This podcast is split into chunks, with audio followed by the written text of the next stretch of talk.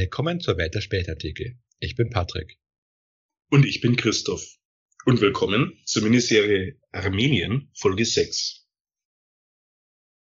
Heute geht's ans große Finale. Wobei es zugegebenerweise nicht sehr spektakulär wird.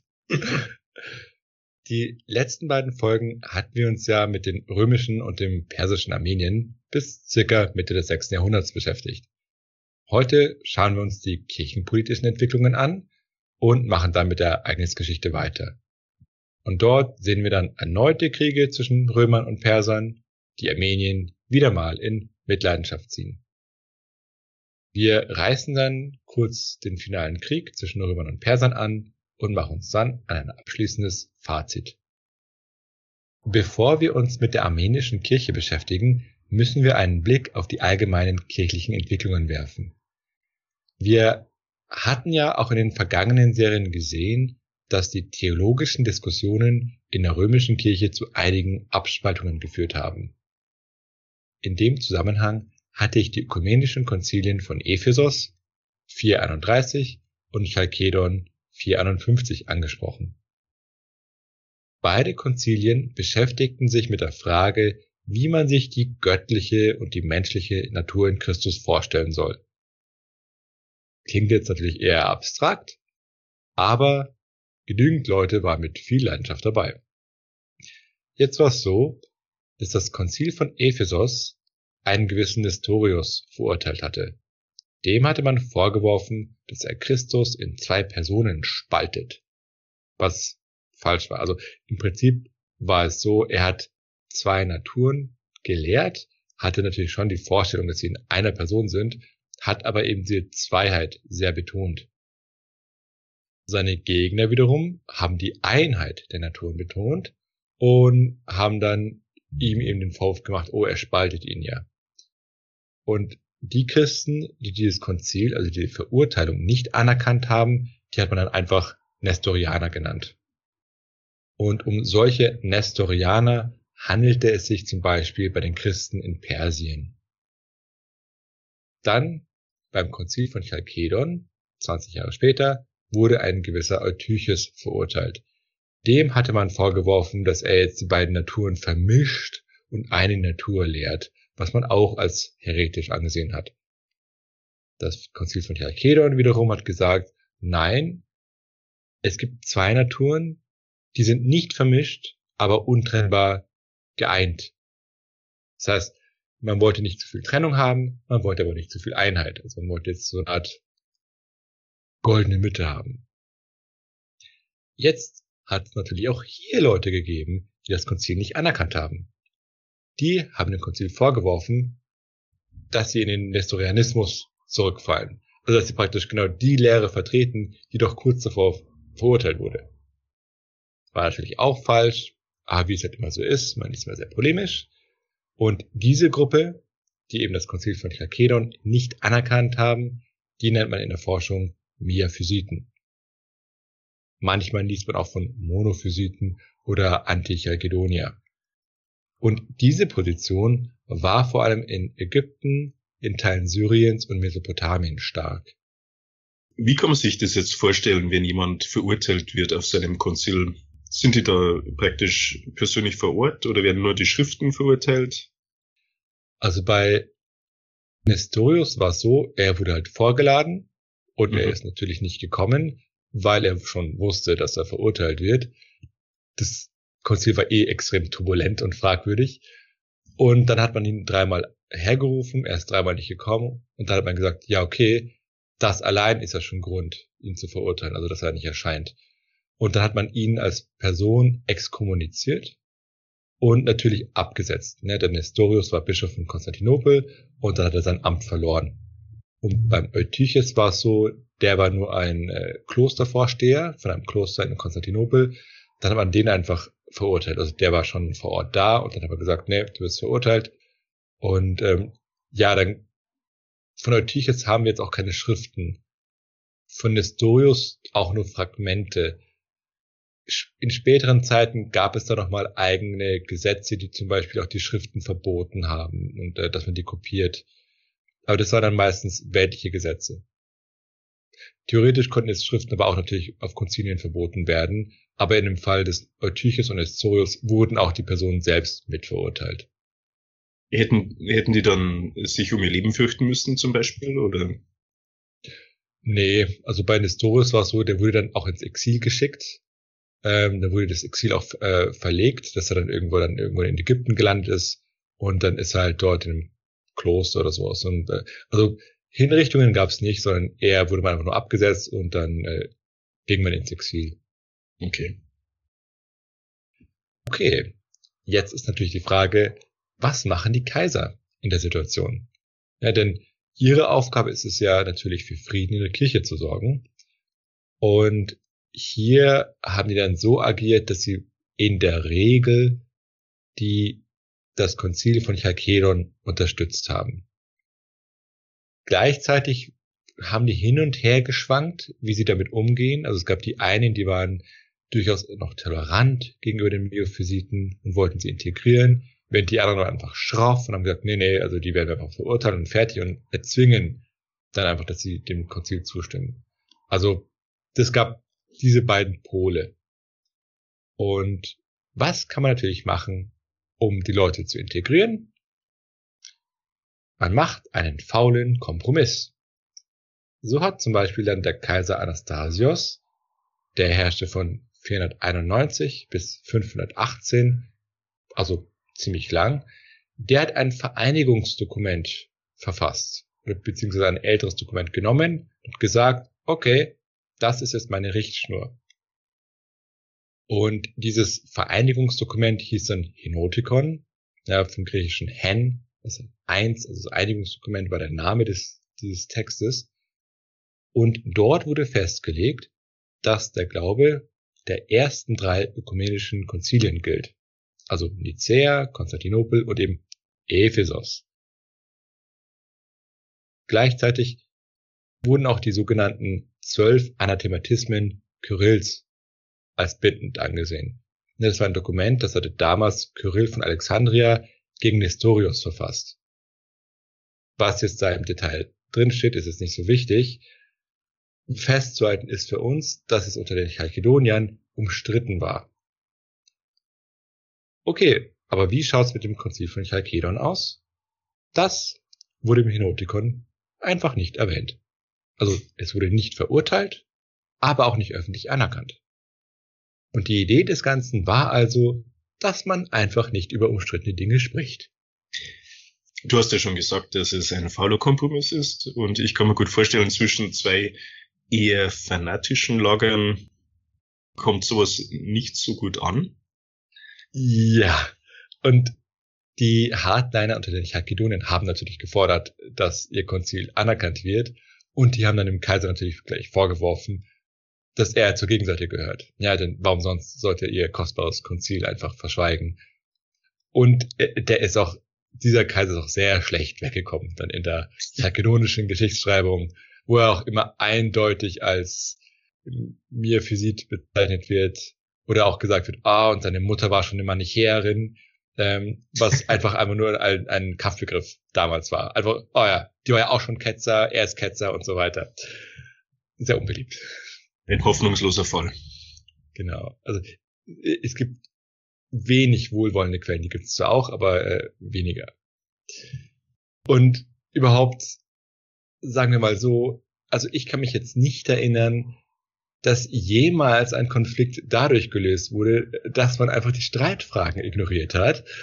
Ähm, und dementsprechend, nachdem dann dieser Kaiser gestorben war, ereilte selbe Schicksal auch dem Henotikon. Also es wurde dann auch wieder verworfen.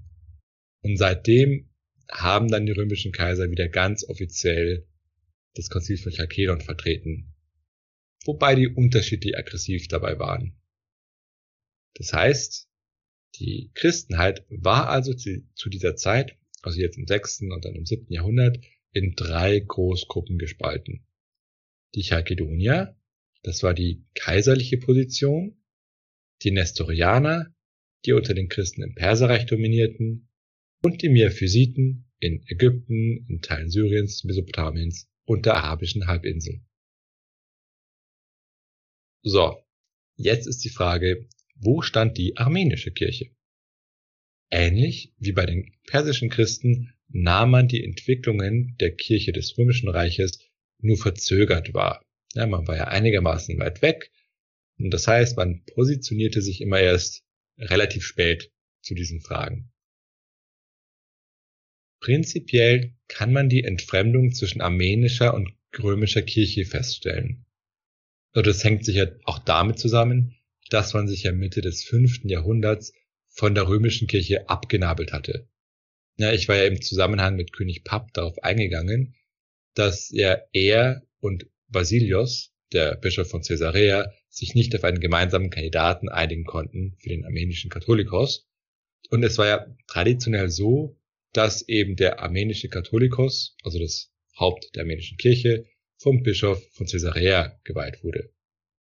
Historisch ging es ja darauf zurück, dass ja Gregor der Erleuchter, der erste Katholikos von Armenien und eben der große Missionar des Christentums, damals ja vom Bischof von Caesarea geweiht wurde.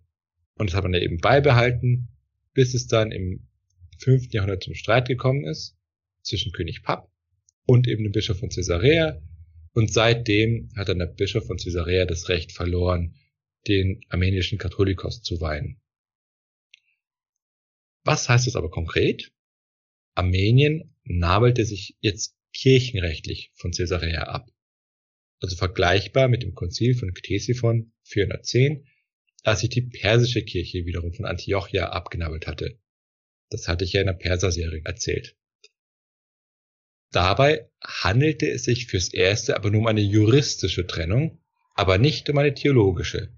Das heißt, man teilte immer noch den gleichen Glauben wie die römische Kirche, man hat die eigene Kirche aber jetzt eigenständig verwaltet. Ja, das nannte man autokephal, also ein eigenes Haupt hatten sie jetzt. Und wie stand die römische Kirche dazu? Weil theologisch gab es ja dann eigentlich kein Problem, aber waren die damit einverstanden? Hm, das weiß ich nicht. Also ich, ich äh, das weiß ich jetzt konkret so, nicht. Die sich praktisch gegenseitig anerkannt haben. Ja, ich, ich überlege gerade, also der Bischof von Caesarea, das ist ja interessant, er ist ja eigentlich kein so wichtiger Bischof. Das ist nicht mit Antiochia oder Konstantinopel zu vergleichen. Die Frage ist jetzt, wie viele Mittel hatte der de facto? Also es gab schon Kritik, dass sie sich nicht geeinigt hätten, aber real kannst jetzt auch nicht viel machen, weil ja die armenische Kirche außerhalb deines Reiches liegt. Gleichzeitig kam es dann aber trotzdem zunehmend auch zu einer theologischen Entfremdung. So waren zum Beispiel seit dem Konzil von Nicäa im Jahr 325 keine armenischen Vertreter mehr auf einem ökumenischen Konzil anwesend. Das heißt, beim ersten ökumenischen Konzil war man noch da, aber danach irgendwie nicht mehr. Denn das Konzil von Ephesus war ja sehr holprig. Wir erinnern, ah, ich hatte in der Perser-Serie erwähnt, mit diesen zwei Teilkonzilien, die sich gegenseitig verurteilt haben. Das war ja das Konzil von Ephesus. Also wer mehr dazu wissen will, der höre sich dann die Perser Folge 6 an. Aber dann auf dem Konzil von Artishat, das war in Armenien, im Jahr 435, 36, die haben dann das Konzil von Ephesus akzeptiert. Also nach so fünf Jahren Verzögerung. Das heißt, da waren wir noch des gleichen Glaubens. Wie war es jetzt beim Konzil von Chalkedon? Hier war es so, dass es ebenfalls keinen armenischen Bischof gab. Und es lag möglicherweise daran, dass zu dem Zeitpunkt die Armenier ja einen Aufstand gegen die Perser hatten. Und dann ist man natürlich beschäftigt und kann jetzt keine Bischöfe schicken. Und allgemein wollte man sich ja auch von der römischen Kirche emanzipieren und sich auch vom römischen Kaiser nichts sagen lassen. Ja, denn es war so, die ökumenischen Konzilien wurden ja immer von den Kaisern einberufen, wodurch das alles natürlich immer eine sehr politische Note hatte. Wenn du jetzt aber ein ausländischer Bischof bist, dann willst du, dann akzeptierst du ja den Kaiser nicht als Oberherren, wie das die Bischöfe innerhalb des Römischen Reiches machen. Das heißt, wenn der Kaiser dir was befiehlt, dann hast du jetzt nicht unbedingt Lust zu kommen. Und es wäre ja auch ein politisches Signal, was ja nicht gut ankommen würde. Mhm. Denn der größte Teil Armeniens war ja zu dem Zeitpunkt Teil des Perserreiches. Und dementsprechend haben sich dann die armenischen Katholikoi, also diese Oberhäupter der armenischen Kirche, eher am persischen Großkönig orientiert. Das klingt zwar natürlich ein bisschen seltsam, so auf den ersten Blick, denn der Großkönig war ja Zoroastrier, aber in seiner Funktion als Monarch erkannte man eine gewisse Oberhoheit über die Kirche an. Das hatte die persische Kirche ja auch so gemacht. Und wenn wir uns daran erinnern, wir hatten ja in der Gotenserie erwähnt, dass es ja in Rom ein Schisma gab. Und dort hat man ja auch sich dann an den gotischen König gewandt als Schiedsrichter, der selbst ein Arianer war, also ein Homöer, der also theologisch auch nicht auf Linie war. Das heißt, man war durchaus als Kleriker bereit, einen weltlichen Herrn, König, Großkönig, Kaiser, als Schiedsrichter und als ja Autoritätsfigur zu akzeptieren, auch wenn die nicht den eigenen Glauben gelehrt hat. Und gleichzeitig nachdem eben die armenischen Kleriker sich stärker an den Großkönig gewandt haben und nicht an, an den Kaiser, hat sie das natürlich auch vertrauenswürdiger für die Großkönige gemacht. Ja, denn die Armenier galten ja dann nicht mehr so stark als römerfreundlich und in der Perser-Serie hatten wir ja auch gesehen, wie stark eben Religion politisiert war und dass es den persischen Christen zum Beispiel auch so gegen, dass man sie für römerfreundlich gehalten hat, weil sie Christen waren und deren Situation hatte sich dann aber auch etwas gebessert, nachdem sie sich abgenabelt hatten. Und der persische Großkönig inszenierte sich jetzt sogar als Beschützer der armenischen Kirche. Das ist insbesondere volle Toleranz für den Glauben. Größtenteils ja. Wir haben ja gesehen, hin und wieder gab es dann noch äh, Missionsversuche, die dann nicht gut angekommen sind, aber mhm. meiste Zeit hat man sie durchaus toleriert. Theologisch war es jetzt so, dass die Armenier sich stark eben auf den Theologen Kyrill von Alexandria orientiert haben. Das heißt, sie akzeptierten das Konzil von Ephesus, wie erwähnt, und dann im ersten Konzil von Dwin im Jahre 506 haben sie dann den Nestorius auch nochmal verurteilt, also nochmal ihre Ausrichtung bekräftigt. Auch wenn es natürlich ein bisschen spät ist, ja. 506. Gleichzeitig hat man auch das Henotikon des Kaisers Anastasius anerkannt. Also dieses Kompromisspapier, was einfach über Chalkedon schweigt, das hat man anerkannt. Hm. Das heißt, zu dieser Zeit folgte die armenische Kirche tatsächlich der kaiserlichen Politik, die zu diesem Zeitpunkt eher ambivalent war. Also man legt sich nicht fest. Dann im zweiten Konzil von Twin, 50 Jahre später, im Jahr 555, wiederholte man die Verurteilung des Nestorios und über Chalkedon hatte man wieder nichts gesagt. Erst im Jahr 607 hat dann die armenische Kirche sich eindeutig positioniert und das Konzil von Chalkedon verurteilt. Das heißt, Jetzt, aber auch wirklich sehr spät, also 150 Jahre später, hat man einen eindeutigen theologischen Bruch mit der römischen und mit der kaiserlichen Position vollzogen. Gab es jetzt zu diesem Zeitpunkt einen gewissen Anlass dafür? Einen politischen Grund, warum man sich jetzt äh, besonders gegen die kaiserliche oder die römische Kirche positioniert hat?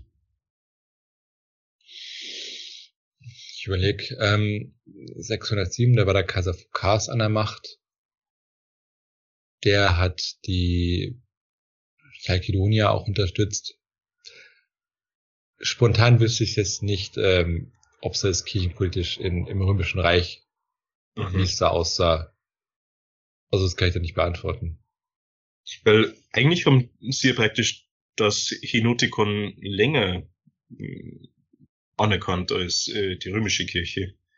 Genau, also ich würde eher sagen, es ist eine längere Entwicklung. Also sie haben einfach auseinanderentwickelt. Sie waren halt sehr stark in einer theologischen Richtung geprägt und ähm, die einfach ähm, durchaus Spannungen hatte zu Chalkedon. Und wenn es aber nur lang genug bleibt, dann kann es zu einem Bruch führen. Also was der konkrete Auslöser war, weiß ich nicht, aber das war der Endpunkt einer längeren Entwicklung. Okay. Okay, und also das, was ich gerade gesagt habe, zählte für das persische Armenien. Im römischen Armenien gab es diese Zeitverzögerung in Bezug auf die Konzilien nicht so sehr. Im römischen Reich war es seit dem 6. Jahrhundert dann so, dass wenn man in die Dienste des Kaisers treten wollte, man sich natürlich zum Konzil von Chalkedon bekennen musste. Das heißt, als Armenier musste man sich von der offiziellen armenischen Kirche, zumindest von der von Persarmenien, lösen, wenn man im weltlichen Bereich bei den Römern aufsteigen wollte. Das galt übrigens auch für Flüchtlinge aus Armenien. Okay. Also soweit zur kirchlichen Entwicklung. Später werde ich noch eine Sache hinzufügen, aber vorher machen wir jetzt mit der weltlichen Entwicklung weiter. So, kehren wir also zurück zur Ereignisgeschichte. Zwischen Römern und Persern hat es ja nach einer langen Friedenszeit im 5. Jahrhundert, im 6. Jahrhundert wieder viele, wieder viele Kriege gegeben. Ausgefochten wurden die aber vor allem in Mesopotamien und Syrien.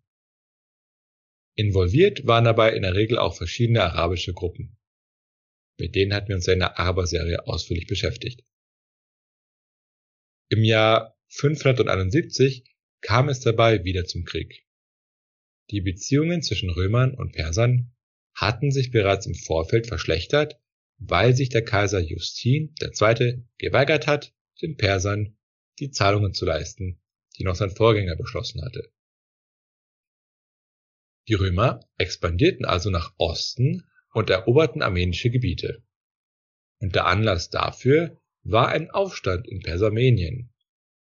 Dort gab es nämlich separatistische Tendenzen und diese Tendenzen kamen wahrscheinlich daher, dass der persische Marzpan auf die Idee gekommen war, wieder mal den Zoroastrismus in Armenien zu fördern. Das ging aber wahrscheinlich auf seine eigene Kappe und nicht auf die des Großkönigs. Denn der, also der Großkönig dieser Zeit, wird nämlich in armenischen Quellen für seine religiöse Toleranz gelobt. Und die armenischen Quellen sind natürlich sehr, sehr christlich geprägt. Es kam jedenfalls, wegen der Politik des Marspans, zu einem Aufstand in Dwin, das war die Hauptstadt Persarmeniens und auch Sitz des Katholikos, und die Führung bei diesem Aufstand übernahmen Vardan II., Mamikonian, wieder mal ein Mamikonian und der Katholikos Johannes Gabelean. Und deshalb hat dann natürlich der Kaiser Justin Persarmenien unter seinen Schutz genommen.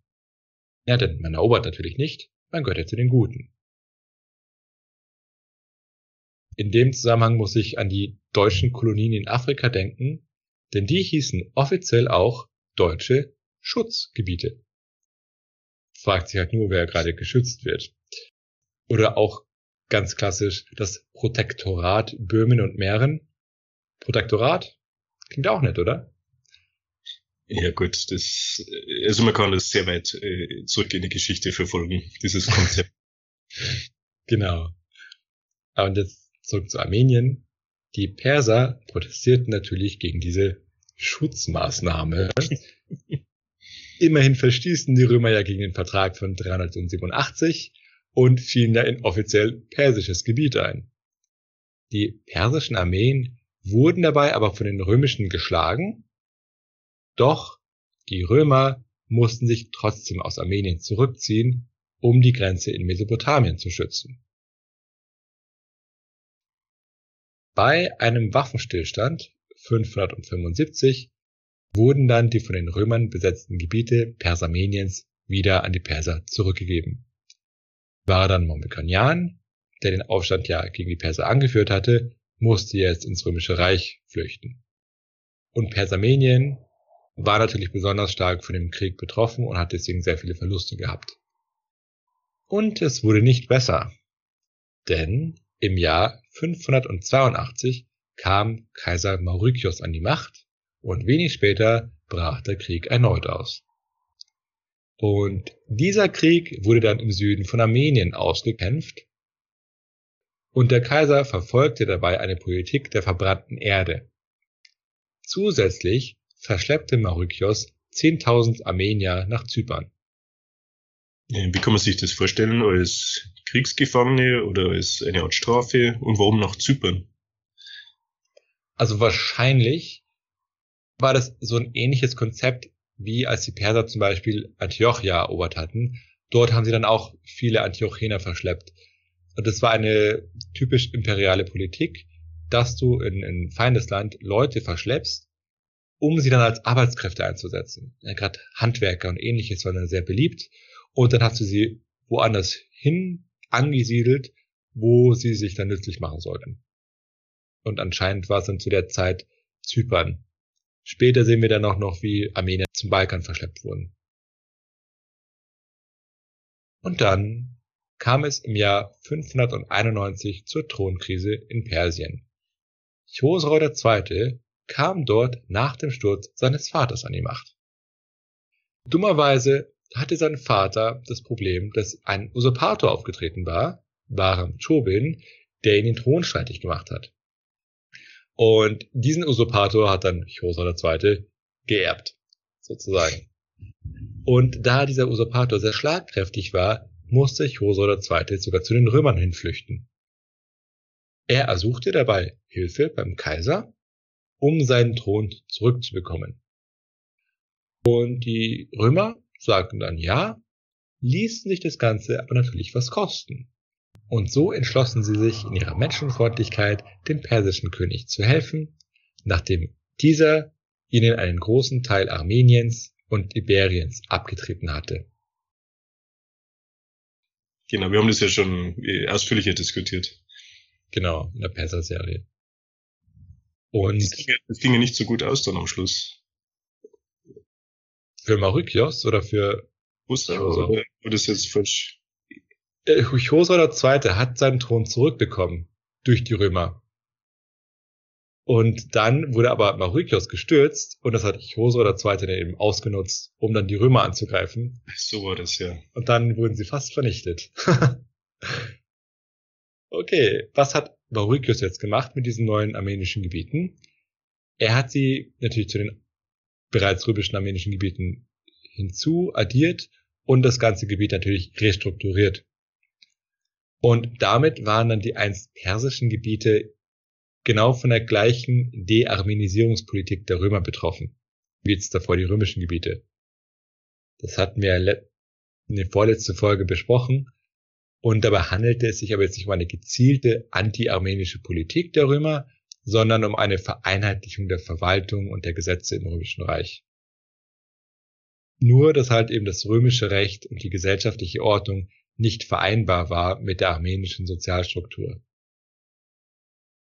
Und deshalb stießen dann die römischen Maßnahmen auf wenig Gegenliebe bei den armenischen Nachara und die Römer ihrerseits, beziehungsweise der Kaiser Mauritius, war ebenfalls wenig angetan von den widerspenstigen Armeniern. Und so kam es dann tatsächlich zu dezidiert anti-armenischen Maßnahmen. Maurikios hat nämlich jetzt angefangen, massenhaft Armenier an den Balkan anzusiedeln. Dort sollten sie dann die Gebiete bebauen und beschützen, ja, denn die Gebiete wurden durch ständige Kämpfe mit den Slawen und Awaren ausgeblutet und gleichzeitig sollte diese Umsiedlungspolitik das armenische Unruhepotenzial im gesamten Gebiet Armeniens senken. Um die Meinung des Maurikios über die Armenier zu illustrieren, zitiere ich mal aus einem Brief, den Maurikios an den persischen Großkönig Chosrau II. geschrieben hat. Überliefert ist dieser Brief beim armenischen Geschichtsschreiber Sibeos. Sie, also die Armenier, sind ein illoyales und ungehorsames Volk. Sie stehen zwischen uns und schaffen Zwietracht. Lass uns eine Einigung erzielen. Ich sammle die meinen und schicke sie nach Thrakien, und du sammelst die deinen und befiehlst sie nach Osten.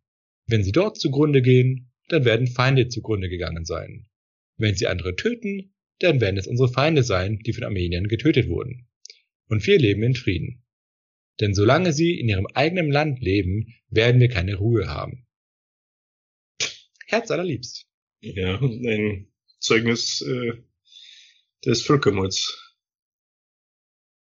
Ja, wobei Verschleppung, aber ja, es läuft auf selber hinaus. Das Ziel ist es, sie auszumerzen. Ja. Und diese Politik haben dann die Römer gleich umgesetzt. Und ein Beispiel für diese Umsiedelung und diese militärische Nutzung, ein gewisser Muschel Mamukinian wurde im Perserreich zum Beispiel pro-römischer Tendenzen verdächtigt und musste deshalb zu den Römern fliehen. Also so ähnlich wie der Vardan Mamikonian, den wir vorher besprochen hatten. Und als dieser Mamikonian dort angekommen war, erhielt er dann von den Römern gleich den Oberbefehl über armenische Truppen. Soweit so gut. Und mit diesen Truppen wurde er dann auf den Balkan geschickt. Und dort starb er dann in einer Schlacht. Also man sieht, der Kaiser wirft die Armenier gleich an die Front. Und aus diesem Grund haben viele armenische Nachara natürlich darum gebeten, vom Militärdienst entbunden zu werden, damit sie nicht auch auf dem Balkan landen. Und deshalb kam es dann auch sogar zu einem Aufstand und diese Nachara wurden dann von den Römern hingerichtet. Deshalb sind dann auch viele von ihnen in der Folgezeit nach Persien geflohen, wo sie dann von Chosan II. natürlich warm empfangen wurden. Wie wir in der Perser-Serie gehört haben und vorhin angesprochen haben, wurde dann eben Kaiser Mauritius vom Usurpator Phokas gestürzt. Aber als Mauritius dann beseitigt wurde, hat Phokas einfach seine Politik gegenüber den Armeniern weitergeführt. Und das sieht man bei einem seiner Edikte.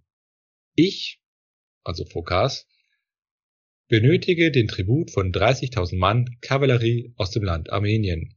Es sollen also 30.000 Haushalte vor mir versammelt werden und nach Thrakien übersiedeln. Und hat das funktioniert? Er hat zumindest das Edikt erlassen. Und wahrscheinlich gab es jetzt nicht mehr so viel Widerstand, nachdem der Widerstand vorher gerade unterdrückt wurde. Okay. Das heißt, wie schaut's jetzt aus? Die meisten Armenier lebten jetzt unter römischer Herrschaft, was dann die armenische Sozialstruktur stark gefährdet hat. Was tat sich jetzt also im kirchlichen Bereich? Ja, denn da hatten wir ja auch gesehen, man hatte sich ja eigentlich wegentwickelt von den Römern. Aber jetzt war man plötzlich Teil des römischen Reiches, was die Lage natürlich ändert. Kaiser Mauritius hat im Jahr 591, also in dem Jahr, an dem die armenischen Gebiete zu ihm gefallen waren, gleich versucht, eine Union zwischen römischen und armenischen Klerikern einfach zu erzwingen. Ich hatte ja erwähnt, die Armenier hatten sich zu dem Zeitpunkt noch nicht so wirklich dazu entschieden, was genau sie jetzt zum Konzil von Chalkedon sagen, beziehungsweise sie hatten es halt nicht erwähnt, und das sollte sich jetzt ändern. Maurikios lud also den armenischen Katholikos, das war Moses II., vor, und der hat sich wiederum aber einfach geweigert. Ja, der wollte nicht kommen. Also hat Mauritius einfach einen Gegenkatholikos bestimmt, und zwar Johannes von Bagaran. Der saß dann in Avan, das ist ein Vorort vom heutigen Erivan, und es kam also zu einem Schisma der armenischen Kirche. Und für die Armenier im Römischen Reich bedeutete dies, dass sie sich zur pro-römischen armenischen Kirche samt dem Konzil von Chalkedon bekennen mussten. Dann kam es zum letzten großen Krieg zwischen Römern und Persern. Ich hatte ja erwähnt, Mauritius wurde von Phokas gestürzt und jetzt war Mauritius ja der edle Retter, da Chosroe II. den rechtmäßigen Großkönig Persiens auf seinem Thron zurückgeworfen hatte und deshalb musste der natürlich ebenso edle Chosroe II. den Tod des Mauritius rächen. Ganz uneigennützig natürlich. Natürlich. Es kam also zum spektakulären finalen Krieg zwischen beiden Großmächten. Den Persern gelangen schnelle Erfolge und sie eroberten unter anderem die armenischen Gebiete, die sie zuvor an Mauritius abtreten mussten. Und das führte dann dazu, dass das dortige Schisma aufgehoben wurde. Denn der Gegenkatholikos Johannes von Bagaran wurde verschleppt und starb dann im Perserreich. Und die restlichen Bischöfe, die ihn unterstützt hatten, nahmen jetzt die Kircheneinheit mit dem Katholikos Abraham auf. Das war der Nachfolger von Moses II. gewesen, also der, der sich dem Kaiser widersetzt hatte. Spätere Kaiser wie Heraklios und sein Sohn haben dann nach dem großen Krieg mit den Persern ebenfalls versucht, die Armenier zur Einheit mit Konstantinopel zu zwingen. Was natürlich die Kirche dort sehr erbost hat. Aber auf die Details gehe ich nicht mehr ein, weil es dann nach unserer Zeit ist. Was den großen Krieg zwischen Persern und Römern anbetrifft, die Römer haben nach vielen Schlachten und noch mehr Verlusten gewonnen und die Familie der Sasaniden wiederum hat sich selbst zerfleischt, sodass dann das Perserreich der Expansion des Islam zum Opfer gefallen ist. Die ausgebluteten Römer kamen noch mit dem Leben davon, aber sie verloren jetzt ihre reichsten Provinzen an die Araber. Okay, wem das jetzt zu kurz und unspektakulär war, wir haben dem Krieg zwischen den Römern und Persern und der Eroberung des Perserreiches durch die Araber insgesamt drei ganze Folgen in unserer Perserserie gewidmet. Wenn ihr sie nicht kennt, dann hört euch einfach die Folgen Nummer 12, 13 und 14 an. Ich werde nochmal auf der Webseite und auf YouTube die entsprechenden Links dorthin klatschen. Okay. Die 600 Jahre dauernde Rivalität zwischen Römern und Persern endete und damit auch das Schicksal Armeniens als Zankapfel der beiden Großmächte. Wobei ich an der Stelle auch zugeben muss, dass ich jetzt nicht weiter recherchiert habe, was danach passiert ist. Das heißt, es könnte durchaus sein, dass einfach die Araber die Perser beerbt haben und die Armenier immer noch zwischen den Fronten geblieben sind. Dafür gibt es doch eine Kommentarfunktion. Genau. Jetzt ist also die Zeit für ein abschließendes Fazit. Die armenische Geschichte der Spätantike war stark davon geprägt, dass das Land sich genau zwischen den beiden Großmächten Persien und Römern befand. Das heißt, dass ständig beide Reiche versucht haben, auf Armenien Einfluss zu nehmen und es in die eigene Einflusssphäre zu ziehen oder gleich zu erobern. Was Armenien und vor allem das armenische Königtum dabei besonders anfällig für äußere Einflussnahmen gemacht hat, war, dass die Stellung der armenischen Zentrale sehr schwach war. Und je schwächer die Autorität des Königs war, desto einfacher konnte man natürlich verschiedene Akteure des Landes gegen ihn ausspielen. Und die Schwäche des Königtums war dabei in der armenischen Sozialstruktur begründet. Denn traditionell besaßen die Nachara eine starke Position, sie hatten starke eigene Ressourcen in Form von militärischer Gewalt und auch Land und der König konnte wenig tun, um diese Machtbasis zu schwächen. Denn das lag daran, dass der Besitz einer Familie bei der gesamten Familie lag und das Oberhaupt nur als Verwalter fungierte. Das heißt, dadurch war es schwierig für den König, einzelne Konkurrenten durch Enteignungen zu schwächen, weil er da, dafür keine rechtliche Grundlage hatte. Es sei denn, er löschte jetzt und enteignete die gesamte Familie, was einige Könige durchaus gemacht haben. Aber das kommt natürlich nicht gut bei den Nachara an, weshalb man einen sehr aggressiven Kurs nicht dauerhaft durchhalten kann. Und deshalb ist dann das Königreich und letztlich auch kurz darauf das armenische Königtum untergegangen. Es ist halt an den Spannungen mit den unterschiedlichen Nacharan und den Auseinandersetzungen mit den Römern und Persern zerbrochen. Politisch und sozial waren letztendlich die Nachara prägender für Armenien als das Königtum. Sozial und kulturell gesehen war Armenien ähnlich komplex aufgestellt. Also es hatte seine eigene Identität und Kultur, war aber auch stark von den Nachbarkulturen beeinflusst. Wir hatten ja öfters den iranischen Einfluss erwähnt, die Sozialstruktur teilte man zum Beispiel mit den Persern, aber religiös wiederum war man ja stärker römisch geprägt, ja, denn man übernahm ja eben das Christentum. Wobei das wiederum, wie wir gesehen haben, nicht in der römischen Fassung. Das heißt, man entwickelte ja auch hier seine eigene Version davon. Theologisch hatte man sich dabei von der römischen Kirche wegentwickelt und in der kirchlichen Struktur folgte man der angestammten armenischen Tradition der Erblichkeit von Ämtern. Ja, denn es war ja auch so, dass der Katholikos immer aus derselben Familie stammen musste. Und auch hier haben dann beide Großreiche natürlich versucht, Einfluss auf Armenien zu nehmen. Das Perserreich hat immer mal wieder versucht, Armenien zoroastrisch zu missionieren und Rom wiederum wollte Armenien die römisch-kaiserliche Version des Christentums aufzwingen. Das heißt nicht nur politisch, sondern auch kulturell und vor allem religiös wollten beide Großmächte sich in Armenien durchsetzen.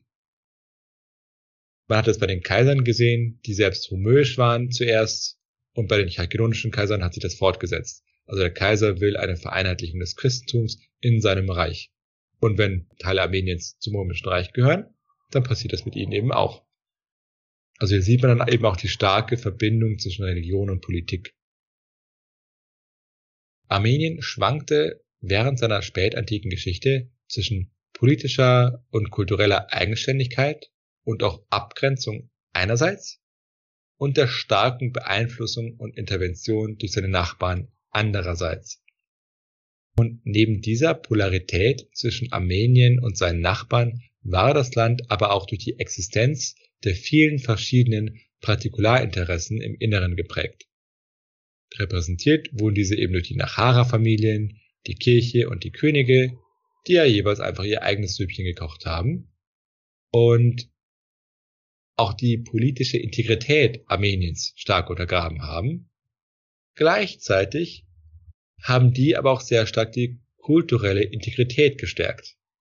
Ne, denn durch das nur schwer zu durchbrechende Nachara-System und den Einfluss der Kirche konnte das Land nicht so einfach in andere Reiche assimiliert werden.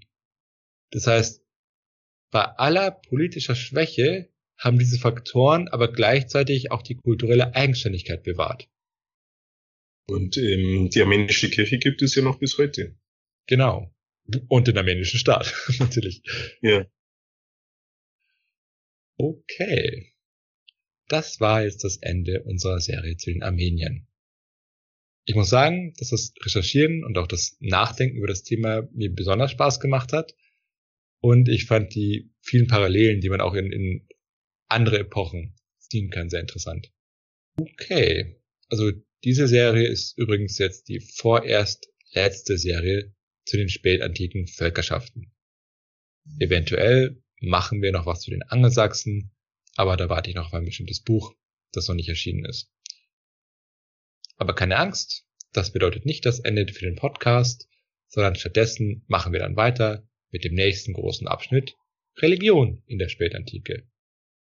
Im nächsten Abschnitt beschäftigen wir uns dann unter anderem mit den römischen Kulten oder Religionen wie den Zoroastrismus, den wir dann ausführlicher behandeln als bisher, oder auch dem Mithras-Kult und was uns sonst noch so einfällt.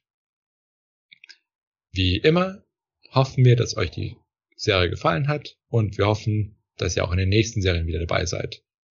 Bis zur nächsten Folge. Bis zur nächsten Folge.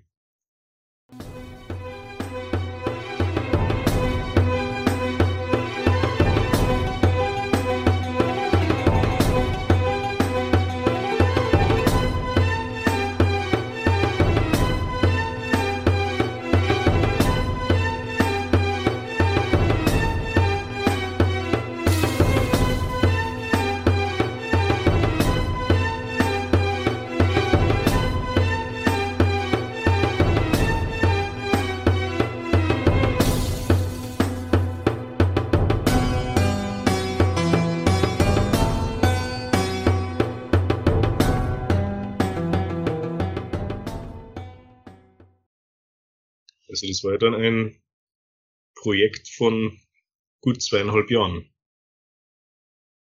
Stimmt. Ja, wie die Zeit vergeht. Schon krass.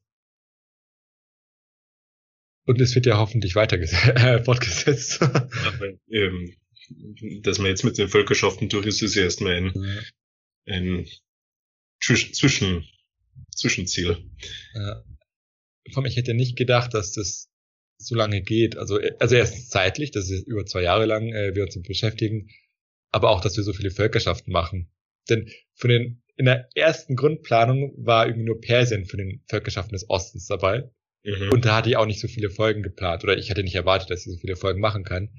Und jetzt ist dann die äh, östliche Hälfte genauso lang geworden wie die westliche.